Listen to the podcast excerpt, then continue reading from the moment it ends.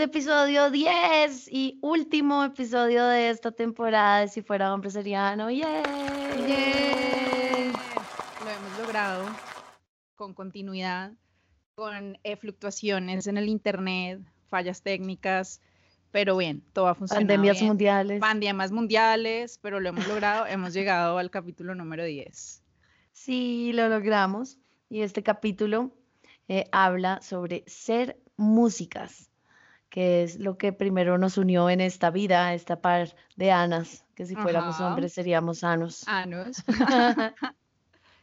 sí. Y, y sí, pues queríamos hablar de justo ese tema, de lo que significa ser músicas en esta vida. Y pues no es fácil, es divino, pero no es fácil definitivamente. Sí, como hemos venido diciendo alrededor de otros temas eh, en este podcast, eh, pues bueno, los resultados parecen glamurosos, pero el proceso y el camino a veces no tanto. Entonces, sí.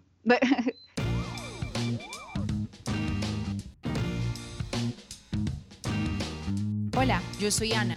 Hola, yo soy Ana. Yo también. Yo también. Yo también. Yo también. Y si fuera hombre, Sería Ano. sería Ano. Ano, Ano, ano, ano, Sería ano, Ano. como de que es una muy bonita experiencia, es un llamado vocacional eh, que está eh, lleno de un montón de, pues, de poco glamour para llegar a las cosas que en principio, pues, a uno sí le parecen chéveres y glamurosas, como tocar en vivo, eh, sacar discos, no sé. Sí, ser un rockstar, tener ese gran talento.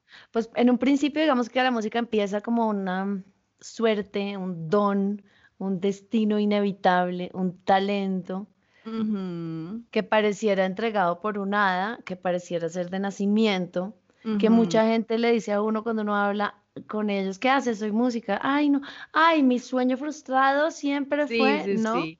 Entonces uno lo que es es un suertudo porque tiene el don del destino, esa gran suerte, esa estrella y ese talento de haber nacido con eso, digamos, pero yo he visto casos de trabajo total que pueden más, mucho, mucho más que el talento.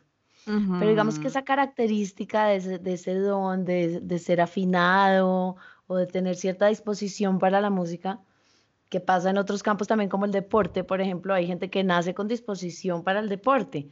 Hay Ajá. futbolistas geniales que son como con estrella, como que wow, eso no quiere decir que no estén el día entero en el gimnasio, Ajá, claro. entrenando miles de maneras de llegar al arco, o sabes, como Sí, sí, sí. un poco con la música es eso, no es como que, oh, la genialidad musical, estrella en la frente, ve y canta. Sí, sí, sí. A veces se siente así, pero es mucho más poderoso el trabajo y lo que dices, mucho menos glamuroso y muchos callos en los dedos y muchos dolores de garganta y, y procesos largos, larguísimos de, de llegar a, digamos, dominar el instrumento, porque una cosa es Claro. car- carrasquear la cancioncita, ah, la, la, la, la, y otra cosa es dominar un instrumento. Son horas y horas y horas y horas y horas y horas y pueden mucho más que el talento. Yo conozco músicos muy talentosos que he visto quedarse atrás de músicos muy juiciosos. Sí, también, también, también. Como personas con mucha aptitud que de pronto dan o damos, porque seguramente alguno en algún lugar o en algún punto como de sentirnos ya cómodos en algo, damos por sentado que lo tenemos y, y no, y el que es constante pues sigue adelante, ¿no? También hay otra cosa y es que tiene que lidiar uno mucho con, con nos.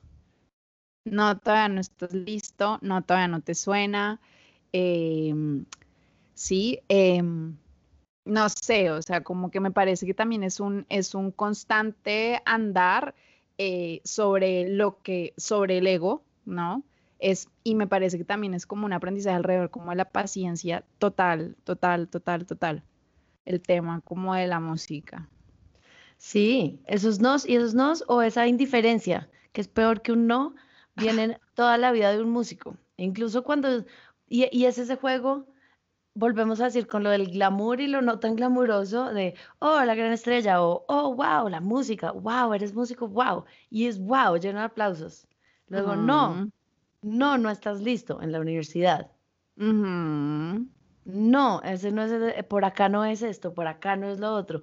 Y luego, no, el, el peor juez de todos, el público, Ajá. que muchas veces ni siquiera es no, sino eh.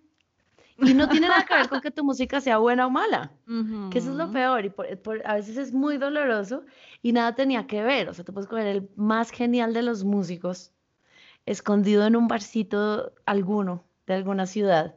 Coger a alguien donde no lo conozcan, puedes coger a David Bowie y sentarlo a tocar por allá en un lugar donde no supieran que es David Bowie y la gente en el bar va a seguir ah, conversando lo que está conversando y tomándose la cerveza que se está tomando. Sí, Bla, bla, bla, sí. Por ahí alguien va a decir, ve, qué chévere, ¿no? Sí. Bueno, ¿y qué? Sígueme contando. Y es como, creo que eso es, eso es lo más loco de ser más que un no. Mejor dicho, casi que sería preferible que se volteara la gente y dijera ¡Bú! a que, a que sigan comiéndose su hamburguesa. Sí, sí, Como sí. si uno fuera cualquier cosa, ¿no? Sí, sí, uno amun- amenizando la cerveza o lo que sea que seguramente pasa y también es como una de las funciones de la música, seguramente que es como acompañar situaciones del cotidiano y no está mal. Eh, yo siento también que a veces el conflicto que hay allí es que uno no tiene del todo esa misma relación con la música, o sea, uno tiene una relación muchísimo más activa y como de querer oír y saber quién es el artista y también uno construye como ese imaginario respecto a, a o, o no, como que a uno le gustaría recibir eso también de quien lo está escuchando a uno, puede ser. Entonces sí me parece que es un tema también como de quién soy, por qué no me aceptan, qué es lo que pasa y, y sí. Está uno ahí tocando en el bar compitiendo con la licuadora de los cócteles, o sea, es como, ¿qué es esto tan desastroso? Y ese es además el gremio más grande donde la música se mueve. ¿no? Ajá. Porque uno, digamos que bueno, uno decide ser músico profesional. Ahí sí lo hablábamos en, el- en otro episodio de uno no se imagina, nadie se imagina para dónde va su vida cuando la decide o cuando dice quiero hacer esto o quiero hacer esto otro. El cotidiano de las cosas siempre es muy diferente. Entonces, en este caso, el cotidiano de la música, donde más se mueve, pues es ahí. Es tocando en bares al lado de licuadoras, en primeras comuniones, bar fast frispas, em, matrimonios, Matrimonios. Eso hablando de música en vivo, ¿no? Hablando, o- sea, muy poco, o, o pues también lo hay, pero ya es escena de teatro, sala, un lugar, fíjate que también depende del lugar, donde está dispuesto a la atención, donde las sillas están todas hacia adelante, no en mesas circulares, Sí, claro. donde, donde te dicen acá sí te tienes que sentar y quedarte callado para oír esto, eso es otro gremio. Pero en cuanto, en cuanto a pasar de soy un músico a soy Shakira, esto está lleno de primeras comuniones, muchas. de muchos cócteles. bares, y lo que tú dices, y de muchos no. Y de muchas licuadoras, uno ahí amenizando la licuadora, pues no, ni siquiera, compitiendo con el sonido de la licuadora. Uf, yo recuerdo muchísimo eso, alguna vez sí me pasó eso. Como que no, mira, es un toque pequeño en un lugar aquí en la ciudad y yo, bueno, buenísimo, entonces voy a ir como en un formato de dueto, no importa. No, formato de dueto es que podía oír más duro la licuadora de lo que, que lo que yo estaba haciendo. Uf, O sea, era insoportable. Claro que también era una cosa psicológica porque afuera el público no lo percibía tan así y había muchos que, ay, qué lindo toque y lo que sea, pero, uff, qué difícil, ¿no? Y además la mesera pasando al frente como que, no, y entonces, ¿qué, qué la hamburguesa? Eh, ¿Cuál es ese pedido? Y yo, no, sí, con papitas extra. ¿Qué? Es como, Sí, ya, puede uno escúchenme. participar. sí, sí, Puede sí. uno participar en el pedido de la primera mesa. Como te recomiendo recomendar un plato porque lo está oyendo más que lo que está tocando. Sí, uno ahí, las papas, las papas dobles. No, Ugh. hombre. Es muy Sí. loco. Es muy loco. Y el otro, y digamos que el otro ámbito de ser músico es la, la docencia. Sí. Es el otro lugar profesional donde más se mueve un músico, más que en los super escenarios, con las super bailarinas, con fans gritando, botando brasieres. Es, es el, el movimiento más común de la música, está en los gigs, casual, y en las clases. Y en la docencia, sí, En la verdad. docencia, dar clases de instrumento, de teoría, lo que es increíble porque además no hay nada que enseñe más que, que, que enseñar. Que O sea, uno enseñar. aprende enseñando, uno aprende un montón y uno crece un montón como músico. Sí, Ese es el otro ámbito, es hermosísimo sí. y es igual de reconocido que el gremio de los que la, que la Vale como lo licuadora. mismo. Paga como lo mismo. Paga como lo mismo. eh, sí, a veces puede ser también lo mismo, compitiendo ahí con la licuadora, uno hay como, pero tengo una, no, no, no, no, no. Tengo una opinión, no, no, no, no. No, Bueno. no. Y creo que eso me lleva a un punto de lo que más pensé de ser músico y es como la música es noble, es sublime, es un don, es un, mejor dicho, uno es un unicornio, así lo ven y así la ve uno. Para uno la música es lo más sagrado. Está, para nadie su carrera es su religión, pues para los sacerdotes y para los músicos. Sí, sí, sí. Porque la música es esto noble, sublime, gigante y es gratis. Sí, sí, sí. Tanto para lo que lo consume como para el que la hace porque pensar en plata es pecado, o sea, si tú eres un artista puro y de verdad, pensar en plata es pecado, la música que vende es mala música, eso es un pop ahí. Se vendieron, se vendieron. Placiente, se vendieron, exacto. Entonces, para el músico, vender la música es pecado, entonces si no, no es artista. Y para los y para el público, la música es gratis también. Estamos en un mundo ya en el que pagar por música es o no. Sí, alquilarla porque llegó el streaming, pero pues ya los discos no, el en vivo ni decir, pues porque pandemia. Y pandemia. ¿No? Y de todas maneras el en vivo, ponte a pensar lo difícil que es convocar, hacer un concierto en este bar de la licuadora o en, un venue incluso más, menos licuadora. En un, Con la licuadora un poco más lejos. sí. O en un teatro, lindo con, sillitas, lo que sea, pero convoca y vende esa boleta y llena ese teatro.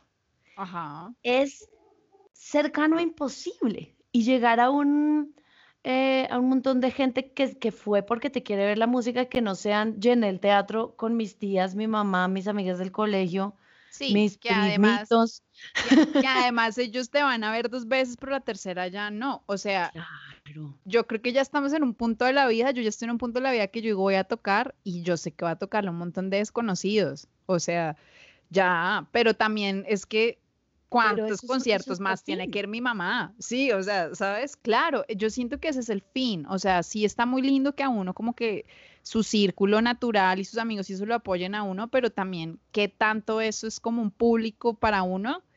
Si me entiendes, que tanto están ellos ahí alineados por la música que estás haciendo, más que por la relación que tienen contigo. Entonces, yo no sé qué tan funcional es eso. Entonces, sí, llega un punto en el que uno dice, no, ya no más bares con tías, por favor, detengámonos no más bares con tías, es una ilusión. Ah. Sí, exacto. ¿Cuándo puedes de verdad llenar ese teatro con gente que no es tu... Es un éxito total. ¿Y cuándo puedes empezar a subir la taquilla o las clases que das? Si no estamos hablando de música en vivo, sino de la docencia, por ejemplo. Es impresionante, es impresionante. O sea, las clases individuales de instrumento cuestan lo mismo hace siete años. Sí y uno, llega, uno, uno le preguntan, ay, ¿cuánto valen tus clases de canto? Y uno llega a decir alguna cifra que no sea la misma hace cinco años. Sí, no, se van para atrás. Ah, muy caro. O sí, o llegas a cobrar en un bar, o sea, los covers de los rumbeaderos o de lo que sea, bueno, todo esto suena tan obsoleto en una pandemia, pero pueden seguir subiendo lo que sigan subiendo. La música en vivo, yo no sé por qué sigue costando los mismos tres pesos hace diez años, como si el resto del mundo no hubiera subido y costara, ¿no? Sí, sí, sí. Es, es muy loco, o sea, es muy loco porque es una industria que no tiene ese lugar medio donde uno dice estoy contento, contento haciendo este tipo de cosas que me mantienen em, tanto económica como espiritualmente tranquilo. Sí sí, sí, sí, Que me da, o sea, como que me mantiene contento, pero también puedo tener una sostenibilidad alrededor de esto. Eh, a mí me parece que hay dos cosas que tú mencionabas allí que se retroalimentan y efectivamente es que eh, sí, eh, todos como público, porque uno también como músico se diga muchas veces del otro lado del que escucha música, tenemos la sensación de que de la gratuidad de la música, ¿cierto? pero además de eso, esa gratuidad ha sido reforzada por el hecho de que el mismo músico como que siente una aversión o una vergüenza, o sí, como por reconocer que tal vez eso debería estar mejor remunerado. ¿no? Deberían haber mecanismos para que eso se remunerara un poco mejor. Y eso además tiene una incidencia incluso sobre la calidad de música que se puede hacer, ¿sí? Yo pienso que hablando con amigos de acá, comparando el tema como de la industria musical colombiana versus la industria musical como pues mayor, que es básicamente de los países anglo, que es, esa es la industria musical en general, em, pues como que uno, uno pensaría que que hay una desproporción y no, y es evidente, como que esas industrias son gigantescas, pero también porque como que hay una, hay una idea más hay más claridad alrededor como este tema de la monetización, creería yo, o sea, como menos, eh, menos, no sé cómo decirlo, menos, a ver, aprensión, como a veces a cobrar las cosas. Y no hay un mercado claro, nunca, jamás, nunca. Eso es una cosa muy loca. O sea, grabar una locución comercial de 15 segundos vale 600 mil pesos, lo que sea, Ajá. ¿sabes? Alrededor. Y hay una tabla anual de tabla de, eh, de comunicadores, locutores, nada, con, con una, un alrededor del mercado de lo que pasa. Sí. ¿no? Un gig musical de una hora y media vale 150 mil pesos. Por persona. Compararlo con 15 máximo. segundos de una locución comercial y qué tuvo que hacer cada quien. No estoy demeritando, yo hago ambas, Ujú. pero, pero lo que veníamos hablando desde el principio, sangre en los dedos, 8 horas de instrumento, 150 mil pesos un gig. Y, y si tú te atreves a cobrar más, o sea, te llaman, listo, yo tengo un trío de jazz, te llaman, ven, buenísimo, eh, ¿por cuánto vienen? No, venimos por tanto cada músico, por más, se asustan Sí. o sea, eso tiene que ser más barato que, no sé, las flores de Ajá. las mesas. Es como, no, ¿cómo así? ¿Y eso no suenan solos? No, falta el sonido. sí. Y tiene que ser un buen sonido, si no va a sonar feo. Y nadie dice, ay, qué sonido tan malo. Dicen, ay, qué músicos tan malos. Sí, sí, Entonces sí. falta esto, esto, esto. Uno desmenuza los ítems, ¿no? Es como, ay, carísimo. Y llaman a otro grupo que sí va por los 150 mil pesos. Sí, Y ahí esa claro. es la otra, de nadie sabe qué cobrar y todo el mundo va por lo que sea. Sí, sí, Entonces es como un mercado ahí imposible de, de equilibrar, ¿no? Porque va, hay, hay una gente que va a ir Claro. y muchas claro. veces hasta, hasta buenos, ¿no? O, o te pasa lo del meme, de- no sé si viste el meme del trompetista del matrimonio, que entra la novia y es como, ¿cómo es que se la marcha nupcial? Bueno, tocando una cosa horrible, mal tocada, le pita la trompeta, es como... Es como... Y el meme abajo dice, cuando te ahorras plata en los músicos.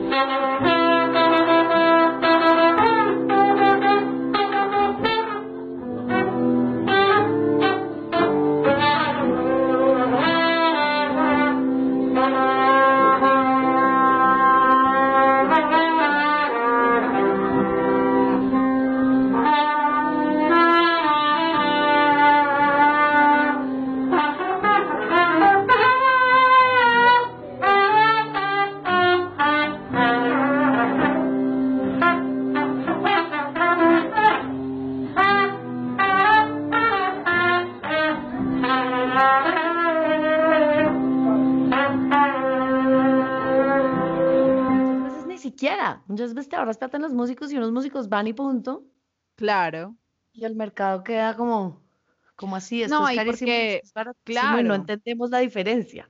Claro, y porque medio también hay un montón de personas que eh, lo ejercen como una lúdica, entonces como uno eh, estar compitiendo, es decir, uno como músico que tiene cierta formación, que sabe cuánto cuestan los- las cosas, cuánto tiempo le costó, digamos, llegar a su a, a tener como su habilidad en un punto óptimo, pero además los equipos que se compró, en los que invirtió para poder llevar adelante el gig y lo que sea, versus el primo que toca, no sé, La de música cucaracha. ligera, la cucaracha. en todas las fogatas es como, ay no, pues que toque la cucaracha. No, sí. Y además que también hay gente que definitivamente lo tiene, también como que tiene la aptitud y, y lo hace por pasarla bien, entonces como que pues competir contra eso es, es, es muy, es, sí, es muy difícil, pues.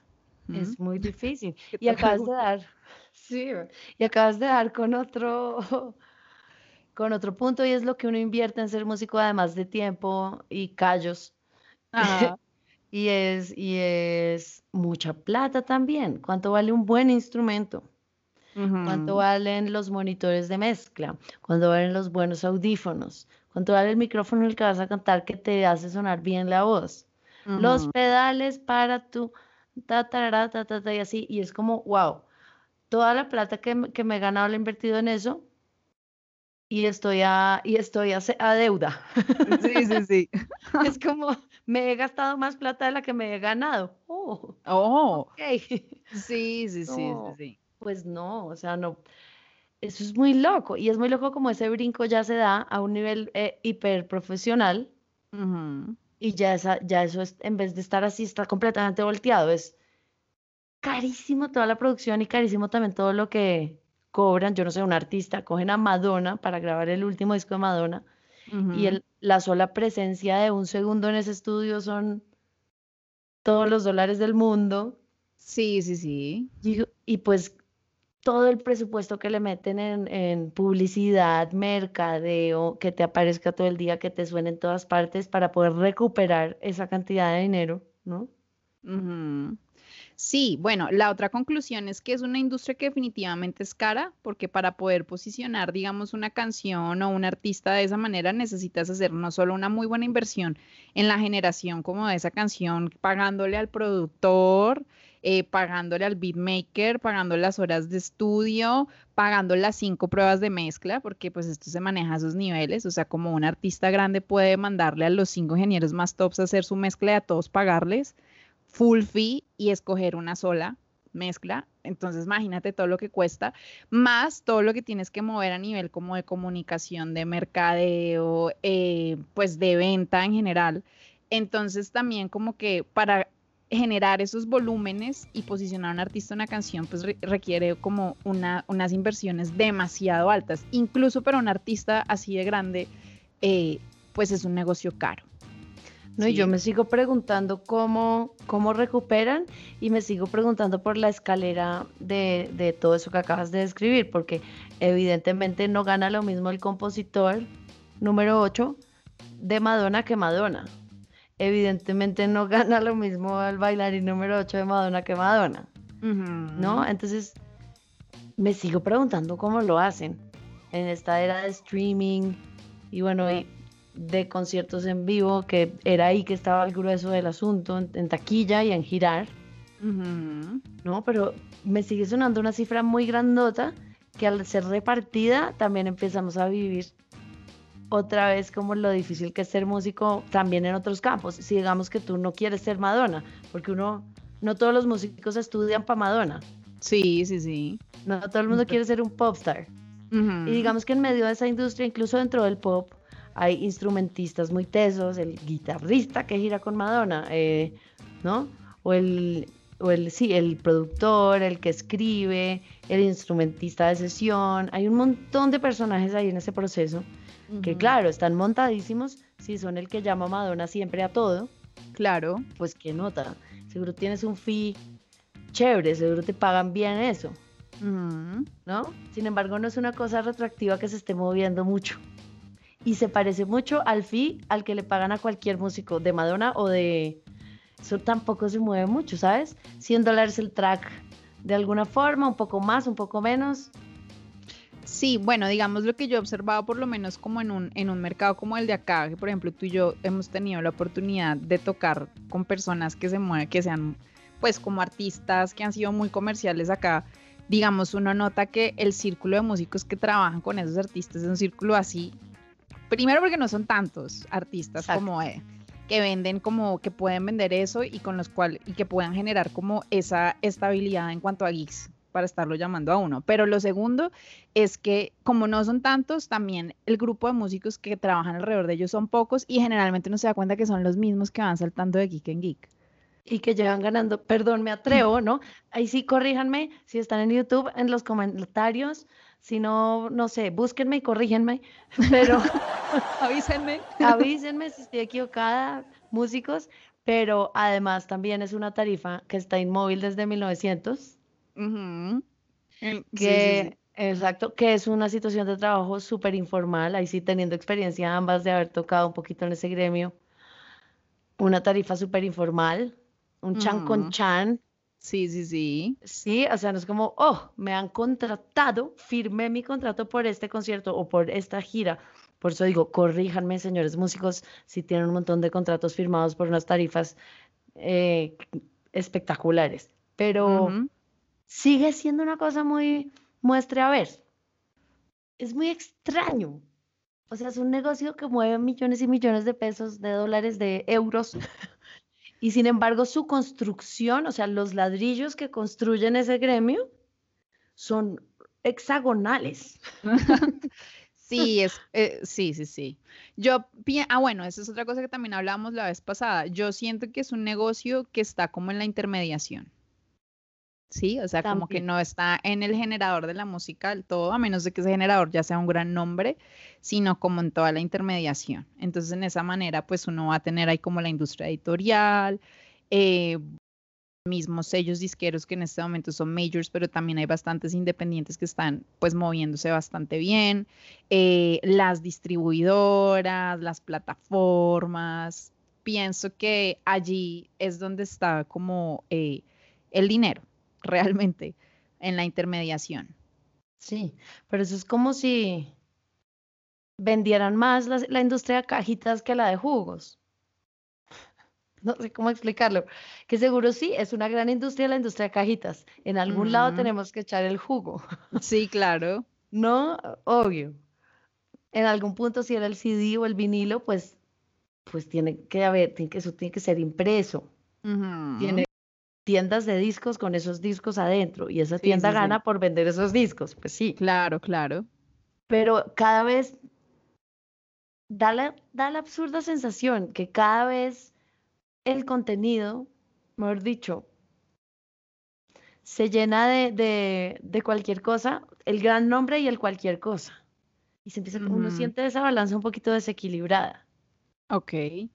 No sé, o sea, sigue habiendo una...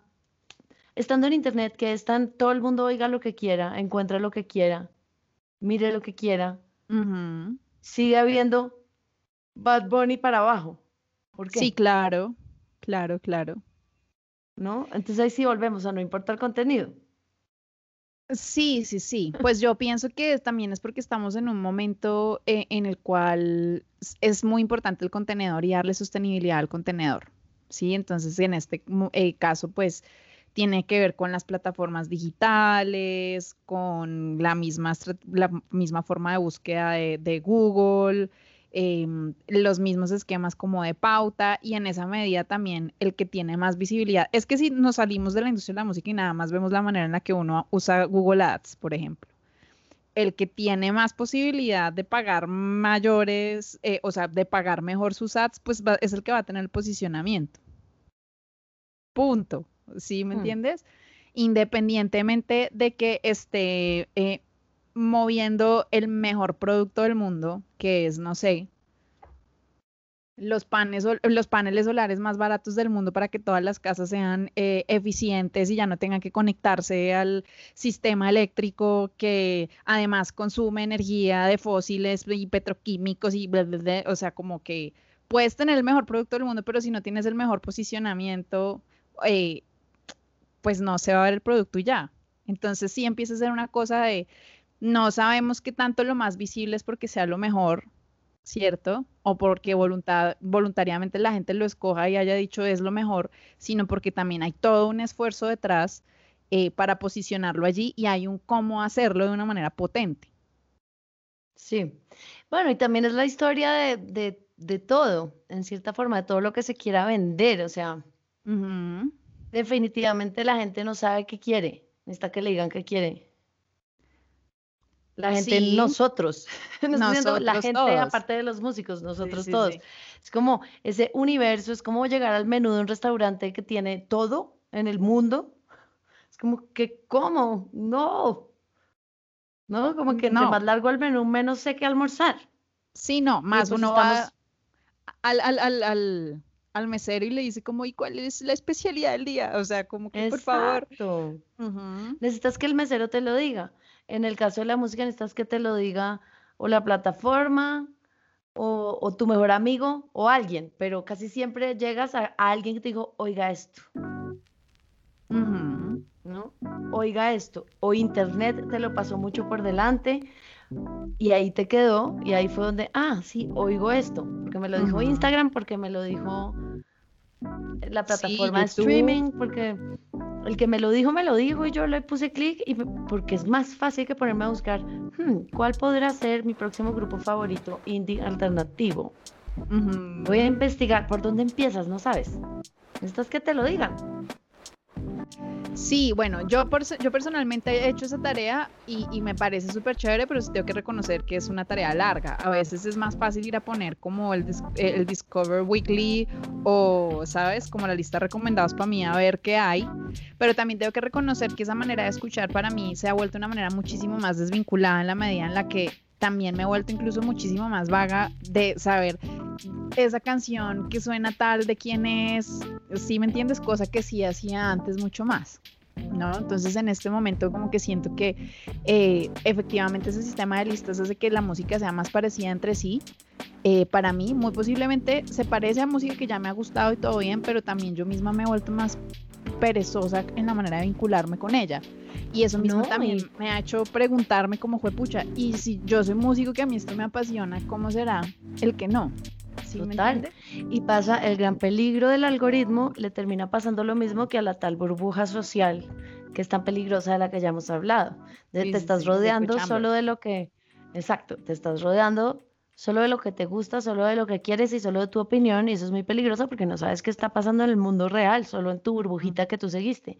Y creo que en la música pasa también y, llega uno como a hostigarse de un mismo sonido. A mí todo me empieza a sonar igual. Sí, sí, sí, sí, sí. Como que no hay una cosa que es, que es una cosa y que es otra, ¿sabes? Y pues tampoco. Sí, sí, sí. Sí, es verdad, es verdad. Como que llega un punto en el que uno dice, em, hace poco justo tuve pues como una reunión con varios amigos pues que están haciendo música y todos como planteando ese tema como en las plataformas eh, respecto a eso también, ¿no? No solo hacia el tema de la sostenibilidad, sino también hacia el tema de, uf, fue pucha, la relación que uno va teniendo con la música conforme todo se va volviendo más conveniente y más cómodo. ¿sí me entiendes? Entonces, a la larga es como que la, la, conveniencia y la comodidad está muy chévere porque nos permite a todos sin ningún esfuerzo, eh, pues estar allí generando eh, horas de atención y de consumo de un contenido, pero a la larga, digamos, eso qué tan chévere es para la música en sí, qué tanto, digamos, la hace avanzar o la hace más variable, o más variable en términos como de variada más bien, no sé, no sé. Pues buenísimo, me parece buenísimo como oyente. No, como, como, usuario, amo. Como artista, no. Porque uno es ruido del paisaje, por más recomendado que quede por ahí, Ruido del paisaje, ruido del paisaje, otra canción igual a la anterior. Ay, qué chévere. máximo es como, ay, sí, bueno, like. Y luego quedaste ahí como perdido en una biblioteca. Sí, que igual es tan numerosa. A, tantas de esas recomendaciones les pusieron corazoncitos que mm, te volverán a ver, quién sabe cuándo vuelves a aparecer por ahí.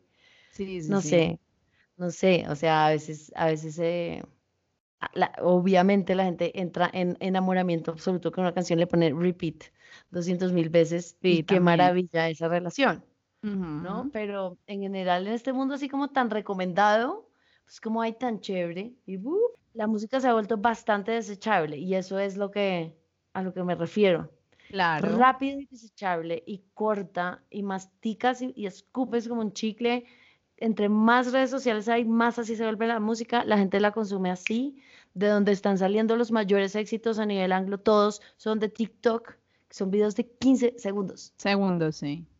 Así, todo el top 10 viene de TikTok. Ajá. Así de sencillo. Entonces, es como que masticas, escupes, masticas y escupes, masticas y escupes. Si te sirve para el bailecito. Ajá. Y si no te sirve, no. Ajá. Si se volvió un meme de un conejo, te sirve. Si no se volvió un meme de un conejo, no. Entonces ya, lo que veníamos hablando al principio de cómo la música ameniza hamburguesas, eso está más noble, hamburguesas primeras comuniones. En este momento ameniza memes de conejos y nalgas. Sí, sí, sí.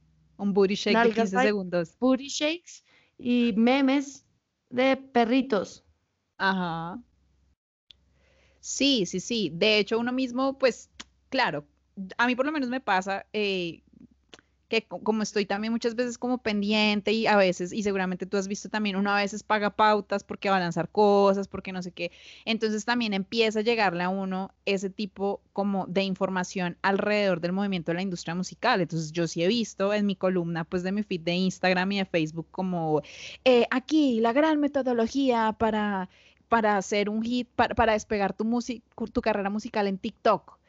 Eso lo he visto, lo he visto en pautas. Entonces es como que sí, es un trend súper fuerte, súper fuerte, y es una manera como que a, través de la cual eh, ya no solo es como una forma de comunicar la música, sino a través de la cual digamos que la misma música se ha ido como moviendo.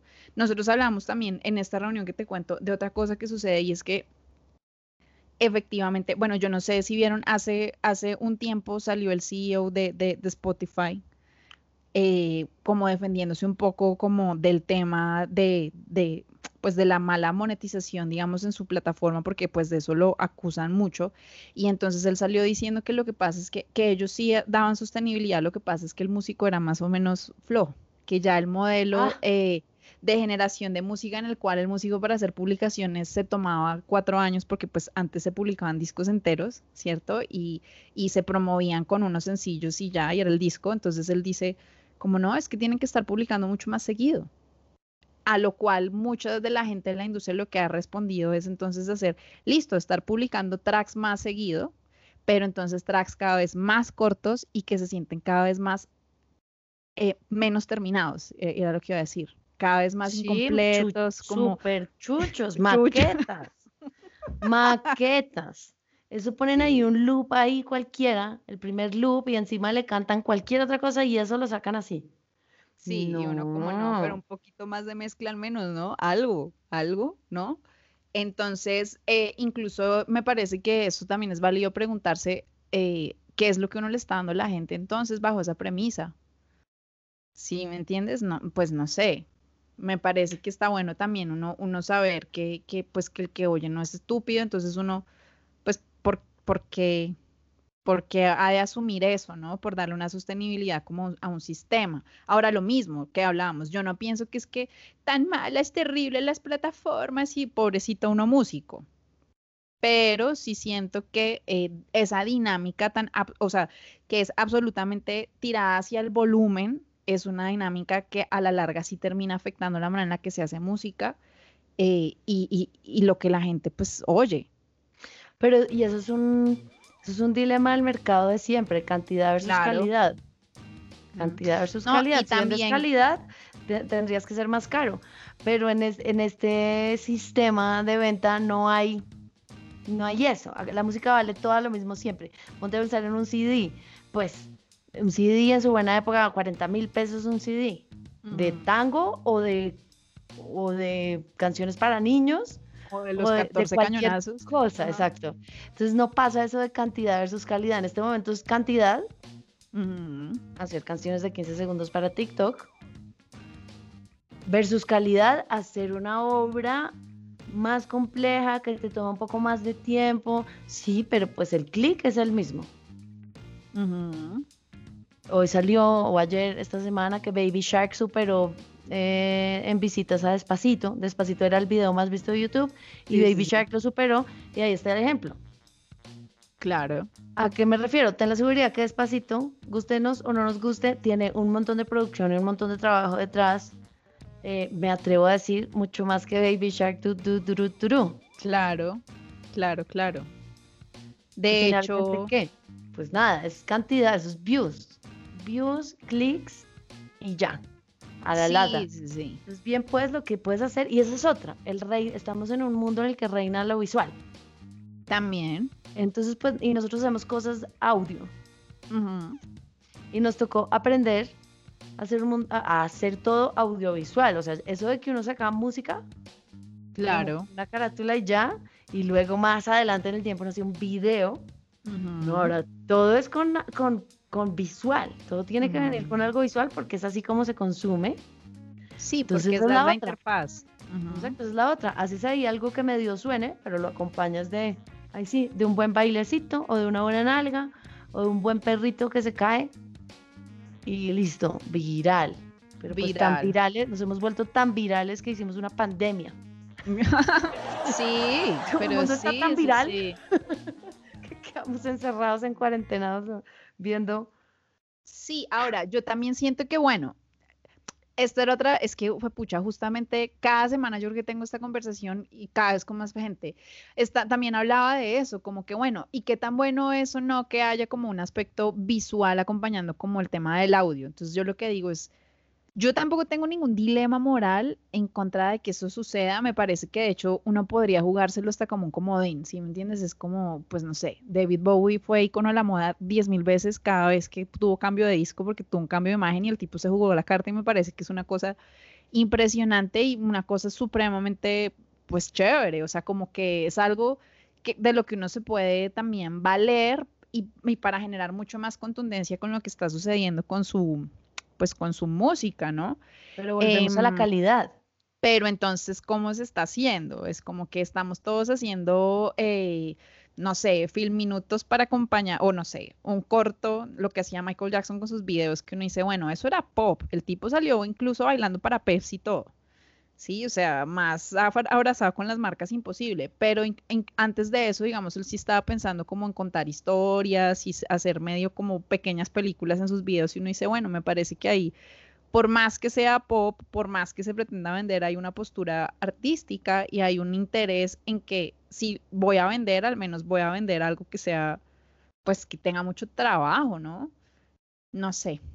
En La calidad ha, ha caído mucho por eso. Ahora sí, todo, antes siem- siempre ha tenido un acompañamiento visual las cosas, pero era un acompañamiento visual.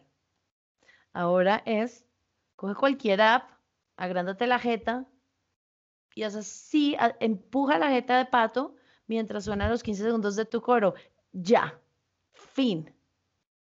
Uy, Y es como, eh, ok, bueno, así no sé qué tanto me estoy pareciendo a, a David Bowie Sí, o sí, sí. Michael Jackson.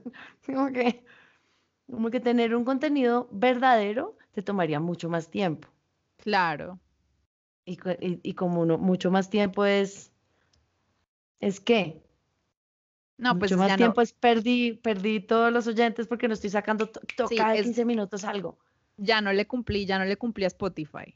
Sí, sí, Sí, sí. Perdón, Spotify, no Perdón, alcancé. Spotify. Sí, sí, qué pena, este mes no se pudo. Así Sí. no alcancé a tener la sinfonía para este mes. No, pero pues sí, yo no sé, o sea, ay, pucha, es que sí es muy difícil. Yo pienso em, que la verdad, sí pienso de todas maneras que la música es súper importante y que la música va a tener siempre como ese componente de que es de todos. Pero también me parece como importante poder hablar del hecho de que, bueno, ¿qué está pasando con la gente que la hace? Porque también entre más difícil es para la gente que hace la música, pues hacerla, es mucho más fácil uno entrar incluso en ese, en ese ciclo de, ay, yo te juro que yo he dicho esto en chiste como 15 veces, pero cada vez pienso que, fue pucha, ahí sí lo de, el chiste también es una manifestación del inconsciente y es como, yo por qué soy tan complicada, debería estar más bien moviendo las nalgas también. Exacto. Ay, ya, sí. Yo aquí eh, rimando mis alejandrinos, ¿por qué no estoy moviendo las nalgas más bien? Más bien. Y punto. Y yo igual sí soy una fiel defensora de que la gente no es boba. ¿Y a qué me refiero? Que mucha música es como subestimar, subestima a su oyente. Sí, un poco. Y, su- y, la, y la gente termina no teniendo acceso tampoco, pues porque como no están en el spotlight de ningún lado, otro tipo de canciones, pues el acceso que tienen es a, a las canciones de letras Te quiero, te adoro, Bella estrella, Corazón canción, y hasta ahí. Y no tienen acceso a los versos alejandrinos, digamos, pues porque casi nunca están en el spotlight. Pero no, no es de subestimar al público, "Ah, es que el público solo consume eso. No. Si le pones en el spotlight el verso alejandrino, van a decir, increíble, está buenísimo.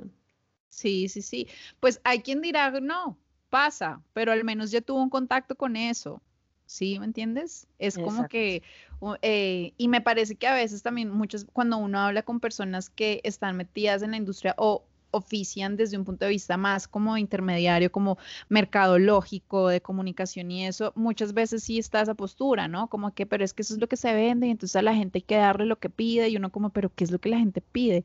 Si nuevamente... La gente recibe, sí. Sí, si nuevamente la misma gente eh, muchas veces está recibiendo y sí, como que a veces se cuenta con la suerte de que eso que se puso al aire está resonando con un momento particular eh, en el cual eso que se dice en esa canción tiene un valor y entonces se masifica o lo que sea, sí, todo bien, pero pues muchas, muchas, muchas veces, digamos, ese, esta es una precisión personal, ese, ese, ese alinearse con el momento, yo pienso que es una cosa que sí se fuerza un montón a través como de la repetición y la comunicación y demás, ¿sabes? Entonces, sí, mi postura es seguramente si uno le da el chance a la gente que tuviera contacto con otras cosas, de pronto también las recibe, ¿no? Como que no todos tenemos que estar haciendo beats con dembow, todo bien, y todo bien. O sea, no es nada, no hay nada en contra aquí de ningún estilo ni de ningún género. Exacto. pero, Exacto, pero sí. Es más como la idea de que no todos tenemos que estar haciendo la misma música bajo la premisa de la idea de que eso es lo que quiere la música, eh, eh, eso es lo que necesita la industria porque eso es lo que quiere la gente. ¿Sí? La gente puede querer muchas cosas.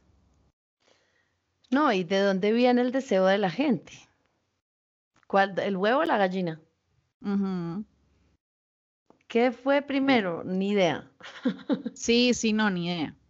Porque tú haces un buen ejercicio de mercadeo y vendes hasta un chicle masticado. Haces que sea lo más deseado del momento. En pandemia. En pandemia. chicle masticado en esta época.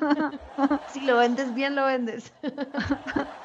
Como que si ah, para eso están todos los estudios de mercadeo, para hacer de lo que tú estás dando lo más deseable. Ese producto tiene que mantenerse en pie solo después, porque yo puedo hacer un ejercicio de mercadeo espectacular a mis nuevos jugos de tamarindo, pero si tú vas y pruebas el jugo de tamarindo y te sabe a ni siquiera tamarindo, no sabes ni a qué te sabe, a sopa, bueno, es como, Sí, no. Pues ya, ese esfuerzo de mercadeo pudo ser genial, pero el jugo se vendió una vez. Una vez. Sí, la de la prueba. es verdad. Sí, es verdad. Entonces, sí, es verdad. Y ahí viene como el tema que no sé si es una postura más romántica, puede ser que sí, y es como que a la larga, para que se vuelva a vender, o más bien para que perdure en el tiempo eh, de una manera, pues como que se sostenga, ¿cierto? Sí, de, yo no sé si es muy romántico nuevamente, pienso que tiene que ver con calidad. O sea, total. Definitivamente, ¿sí? O sea, todos sabemos quiénes son ciertos, eh, ciertos artistas porque tenemos una noción muy clara como en términos de calidad de lo que hicieron, independientemente que nos gusten o no. Sí, total. ¿Cierto? Entonces, y su trascendencia y el tiempo también va va desdibujando lo que no, algo que pudo ser hiper famoso, hiper número uno. Yo que por ejemplo busco efemérides para la emisora, veo unos número uno de canciones que... Mm, One Hit Wonders, sí, sí, sí. Y, que, y fueron lo más importante de su época. Y, y eran, exacto, chicles para masticar y escupir, otras cosas no, otras cosas perduran. Por ejemplo, Bowie tiene efemérides todos los días. Todos los días del año hay una efeméride de David Bowie. Más, y más que por calidades, a través del tiempo siempre estaba algo pasando con él, algo importante. Y no mm. fue, y no fue el más número uno. Claro. Pero sí fue el que más influenció para todas partes, ¿no? Sí, sí, sí. Sí, sí, sí. Pues, igual hay que ver, me acuerdo del cuento de tu amigo que decía yo, estoy tranquilo con cambiar la historia con ¿qué? dos canciones. no, ah". sí, re lindo. Es, un ingeniero de, sonido increíble.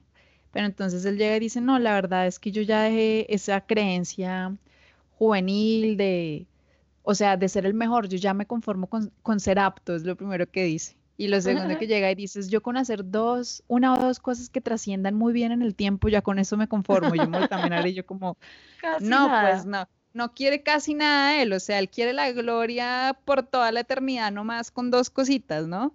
Entonces, nada, pues nos reímos mucho de eso porque de todas maneras yo pienso que, y volviendo ahora sí a una postura más un poco romántica, es como, siento que o sea, como que si uno oficia en esto es claro, porque hay una necesidad de autoexpresión súper fuerte que se facilita eh, su manifestación a través del sonido, ¿no?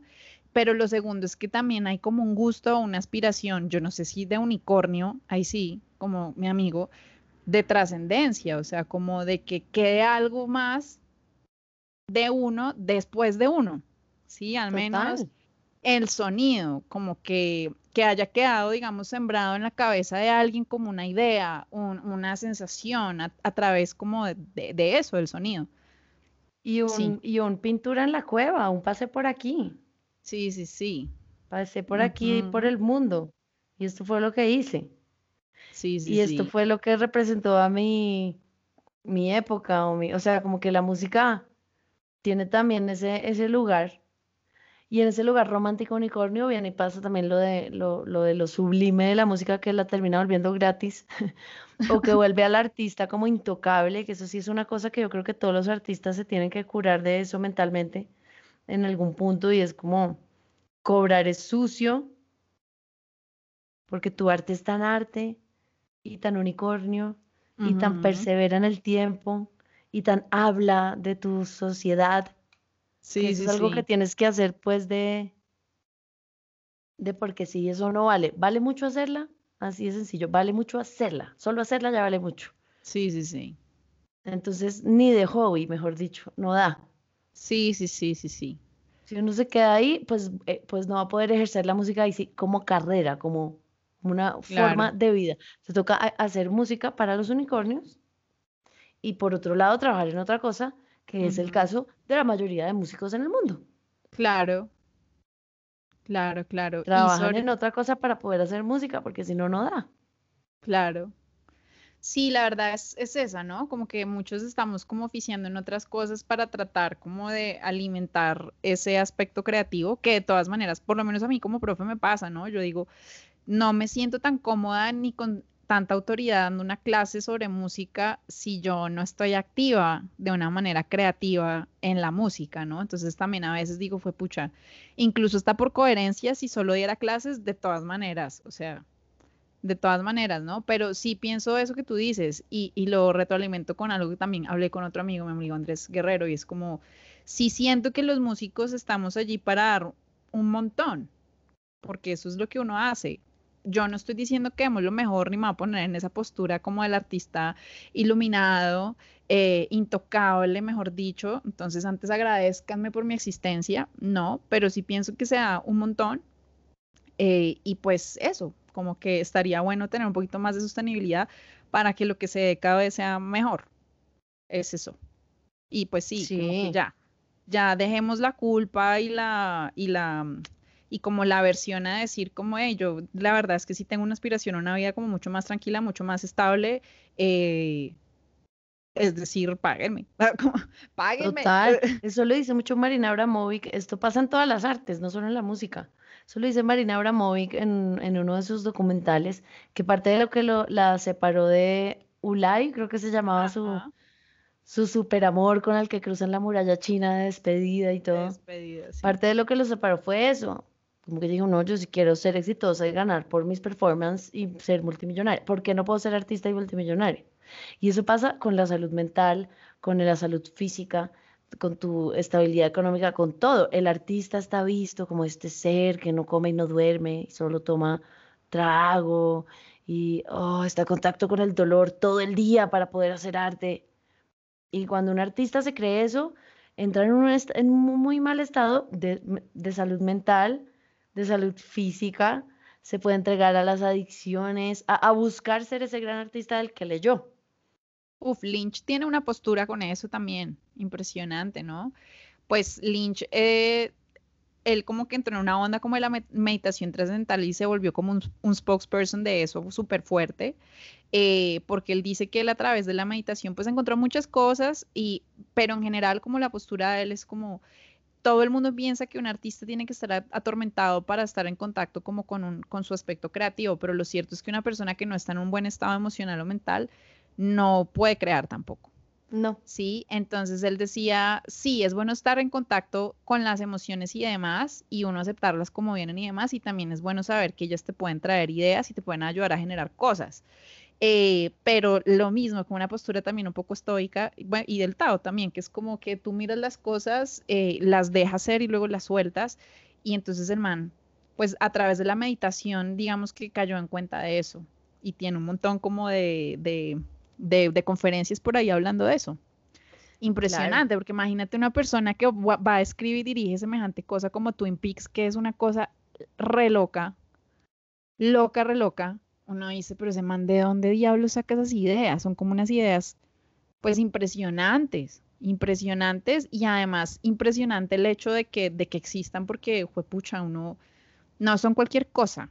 Y el tipo lo que dice es eso, es como, bueno, una persona si quiere vivir de la creatividad y quiere ser creativo, definitivamente sí tiene que cuidar, pues como su estado emocional y mental y en esa medida, pues, pues sí, no está mal uno también querer como un bienestar, ¿no? No, obvio que no, no, no solo no está mal, está bien, Es lo está que tienes que perfecto y hacer, sí. debería ser lo más normal del mundo. Ajá. Ese amor al arte, es- ese otra, otra, pues es músico, no puede vivir sin hacerlo. O sea, si se va de aquí va a ir a cantar a su casa, pues mejor que cante aquí de una vez, otra.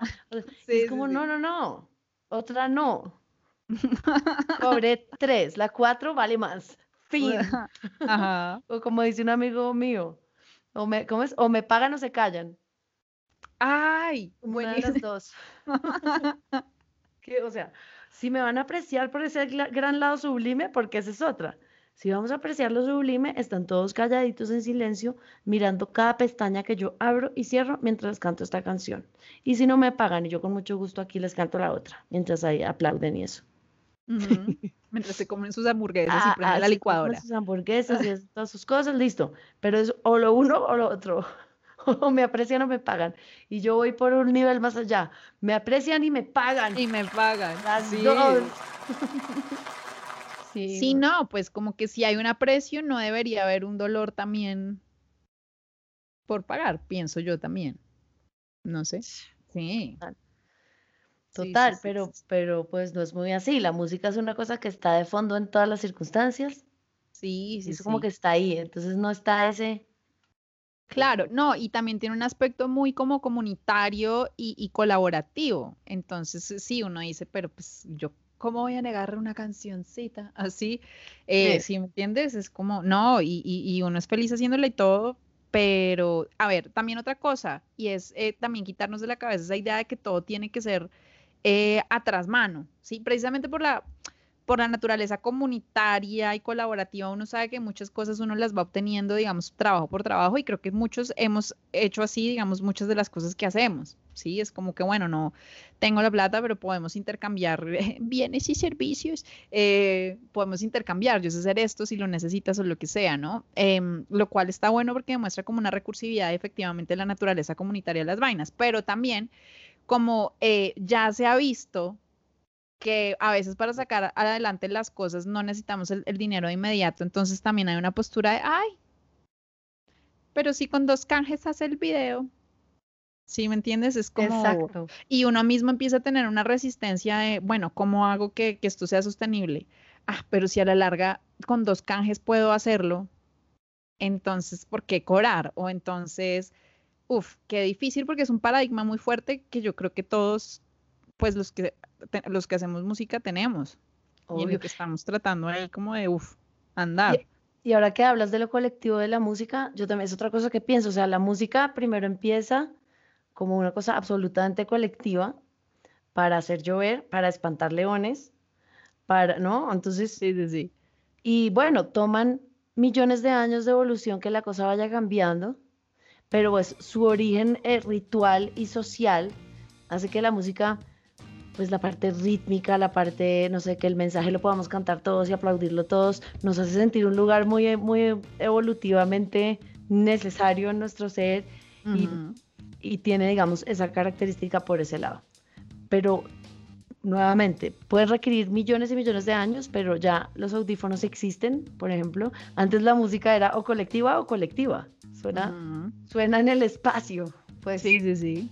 A no ser de que estés solo sin nadie a la redonda, pues no lo oías solo.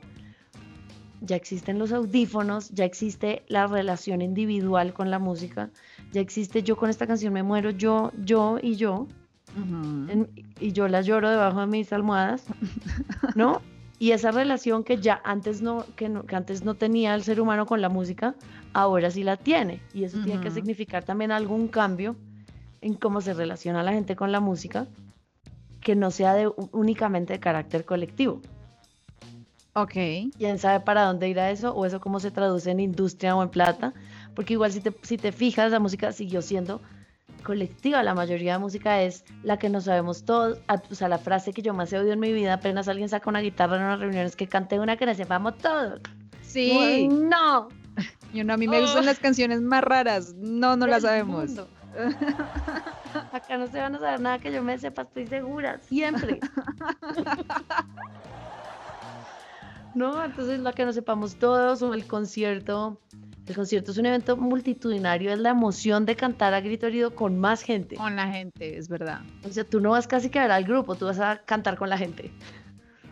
Otro, Sí, sí, otro sí. lugar donde la música donde más se mueve es la fiesta, donde las canciones más de moda se ponen, donde, donde la fiesta, donde hay más gente haciendo así, sobreviviendo a los Ajá. leones todavía. Sí, sí, sí. De repente si el género de uno no es muy aplaudible o muy colectivo, ¿no? Tiene Ajá. más problemas en eso, pero igual, la gente llega al concierto a llorar con alguien También. más. Sí, sí, sí. a llorar con- en grupo. Siempre es como grupo, grupo. En equipo. En equipo. La Ajá. música busca eso, como que nos, nos define y nos une en, en en sentimiento. Pero yo sí creo que la relación de la gente con la música también es cada vez más personal. Y de hecho, sí, mucha sí. gente lo, sepa- lo tiene separado. Es como, esto es lo que oigo con gente y esto es lo que oigo yo solo. Hay mucha gente que dice, ay, no, yo reggaetón no oigo. ¿No? Yo lo oigo en fiestas y eso. Es como, pero yo en mi casa oigo tal cosa Ajá, claro. tienen clarísimo cuál es su, su música de carácter social y su música de carácter personal. Individual, sí, personal. Pero cuando más emoción das encontrarse a alguien que oye lo mismo en carácter personal que uno. Claro. No es muy raro que alguien baile lo mismo que tú, pero sí es muy, muy lindo y muy encontrar a alguien que llora con lo mismo que yo. Sí, sí, sí. Es Sí, como, sí, sí, "Ah". sí, sí. Y Es pues verdad. no sé eso qué significa en cuanto a industria, pero sí creo que significa mucho en cuanto a humanos. Y es, ahí es donde decimos, es que cómo nos quitamos la música. No la podemos quitar. Sí, sí, sí, ese es otro posible alegato, ¿no? A veces como que eh, uno habla con, pues, con, sus amigos músicos y eso, y a veces es como que, pues, no, nos vamos a hacer los duros y, y entonces no vamos a sacar la música a ningún lugar y no es como, ah, pucha, es muy difícil porque por un lado uno podría jugar a eso, pero por otro lado, digamos, eh, eso, la música tiene ese, ese fenómeno colectivo y si la música que tú no estás publicando, alguien más la está publicando, ¿no? Entonces me parece que también hay un tema ahí en términos de industria que se apalanca en eso que de todas maneras como es una cosa de autoexpresión que de todas maneras resuena en alguien más y genera como una, eh, una identidad, em, pues nada, siempre va a haber alguien sacando música y, y ya. Entonces uno como, ¿qué hago? No, pues yo sé que voy a hacer canciones igual, sí, así las oigan o no las oigan, porque eso es lo que hago. Preferiría que las oyeran y las cantaran, eso sí. Sí.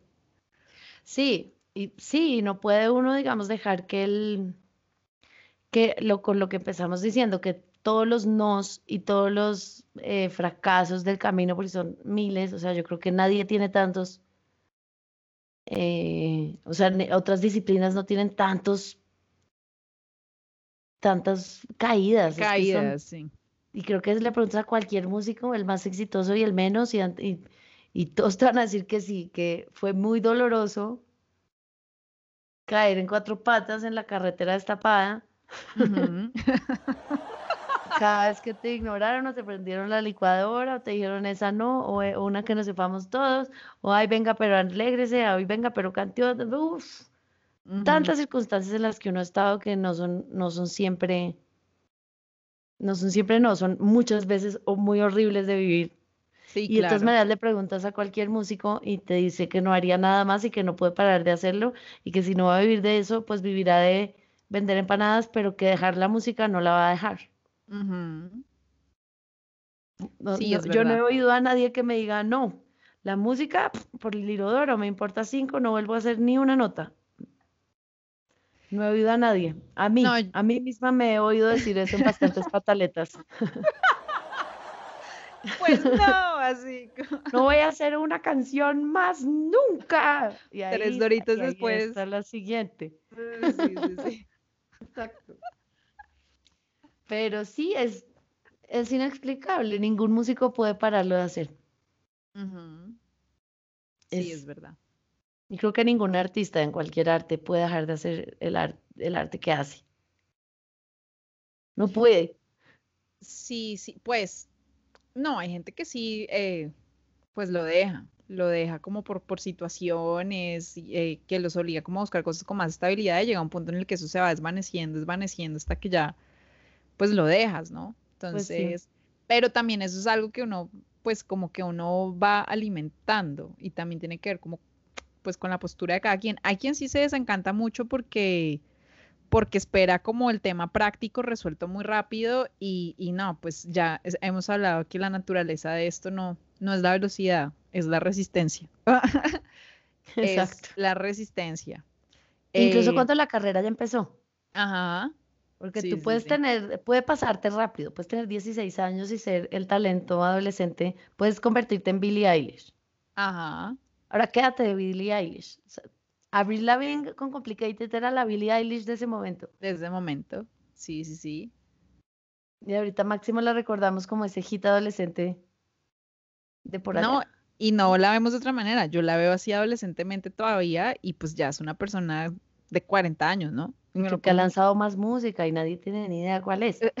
Como que, oh, por Dios, o sea, así es de, así es de, de- cuando dices que es de resistencia, incluso si la super lograste, de ahí en adelante sigue siendo resistencia. Sí, sí, sí. ¿Cómo te mantienes? ¿Cómo sigues reinventándote? ¿Cómo? Wush, o sea, Sí, sí, sí. Es verdad, no, es verdad. es como, ¿lo logré? No. Ay, apenas estás llegando. Y uno como, "Eh, bueno, estoy cansado, así. No, pero pues sí, sí es de mucha resistencia, de mucha paciencia. em, pero no, también es muy linda. Yo pienso también ahí sí, como decíamos la vez pasada, los momentos de estrellita dorada también son lindos. Claro. Sí, sí, sí. No, y cuando ve uno que ahí está para uno la música siempre en muchas medidas, pues, pues es muy lindo. Ahí sí, esa fue una de las canciones que puse para nuestra siguiente sección. Eh. Así suena este tema. Y yo puse una canción de música llanera que se llama Mi Viejo Y habla de eso, que ya su función, más allá de cualquier cosa, habla de su cuatro y dice, me conoce perfectamente, dice, conoce perfectamente las emociones de mi humilde corazón, calla cuando es necesario para omitir su, su dolor. Dice, mi viejo cuatro, fiel compañero y amigo incondicional, me apoya en todo, es motivo, es canción y es ternura que me da la inspiración. Y empieza a hablar de su cuatro y de cuánto quiere su cuatro y de cómo le, cómo es su, su amigo. Lo conoce perfectamente, le conoce las emociones hasta para callar. Calla cuando es necesario. Ay, O muy sea, chévere, muy muy lindo. divino. Y la verdad es que uno en la música sí tiene como ese lugar, ese lugar a donde llegar, pues Sí, siempre. sí, sí, es También verdad. puse, también puse Abracadabras de Jorge Drexler, que habla de escribir canciones. Entonces ponemos notas, nota sobre nota, palabra sobre palabra, con un deseo preciso que surta efecto el hechizo de nuestros abracadabras, como esa magia que es escribir. Noctámbulas y consentidas, ladronas de mariposas, dejamos que el tiempo pase buscando dar a una frase esa fuerza misteriosa. ¿Y a dónde van las canciones que soltamos en el viento? Y así, y todas las letras hablando como de las canciones y todo ese proceso de hacerlas y poner nota a nota y palabra a palabra. Y, y hay un punto que es lo que más me gusta, que dice, quien tenga un verso que dar, que abra la mano y lo entregue, porque entra en ese lugar de lo que hablamos, es como casi que una responsabilidad es como si tengo ese verso que dar, entréguelo. Sí, Y uno no puede no hacer la canción y entregarla, a pesar de los sís, nos, cuandos, de pronto. Es como, tengo esto, ah, que abra la mano y le entregue. Claro, como Mm. que hay una función también. Yo no pienso que la música sea o, o el arte sea todo, tenga que ser bello, pero me parece que sí hay una función como de, de embellecer eh, y si no embellecer, como si resignificar. Y eso Sí. pues es súper valioso. Creo que mm, eso me hace pensar ese, ese verso. Sí, total. La tercera fue una muy obvia, pero total, y por una sola frase. Music Ajá. makes the people come together. Y sí, Madonna. Madonna. Music de Madonna. Y pues sí. Music. Ajá. y ya. Bueno, yo puse, uf, yo puse cosas, em, puse de, de Luis Alberto Spinetta, puse Barro tal vez. Entonces, que la canción dice eso, ¿no? Como que si no canto lo que siento, me voy a morir por dentro. Es como una manera de que la canción también oficia eh, como ese lugar al que llego, ¿cierto? Eh, y, y es el lugar a través del cual expreso cosas, ¿no? Entonces, también dice él que muy seguramente si no fuera las canciones sería Barro, ¿no? Sí. Tremendo, pero impresionante, impresionante. Y escogí esa versión que tiene con Mercedes Sosa, que es tremenda. Divino. Escogí también una canción de Gabriel Garzón Montano que se llama Bombo Fábrica. ¿No? Entonces es como que la idea primigenia se va volviendo un beat y luego eh, toda como que su experiencia personal va cobrando un nuevo sentido a través de, de- de la música. Eso me pareció pues supremamente bonito. Y Divino. bueno, y más. ah, Y más, muchas canciones más. En Así suena este tema, edición Ser Músicas, último episodio. último episodio de esta temporada. Hemos sido muy felices haciendo este podcast. Muy, Entonces, pero muy. pues, muy, pero muy. Recuerden que esta lista y los links a nuestras redes sociales y a nuestros perfiles de Spotify están en la cajita de descripción. Eh, ¿Qué más? Eh, este es el último, pero no el único. Entonces, si llegaron a este podcast aquí, en este episodio número 10, pues están en YouTube, en Spotify, en Apple, en todas partes están los otros nueve episodios para que los revisiten y los oigan y los comenten y todo, todo, todo. Bueno, y lo mismo sucede con todas las playlists de cada uno de estos episodios. Entonces, pues nada, no siendo más el motivo de la presente, muchas gracias por acompañarnos nuevamente. Esperamos sus comentarios también en nuestras redes sociales, acá en los comentarios de YouTube. Y nos vemos muy pronto. Un beso, chao. Mua. Adiós. Adiós. Yo soy Ana. Yo soy Ana. Si fuera Y si hombre, fuera hombre, sería Ano. Sería Ano. Ano, ano, ano, ano, ano. Sería ano, Ano.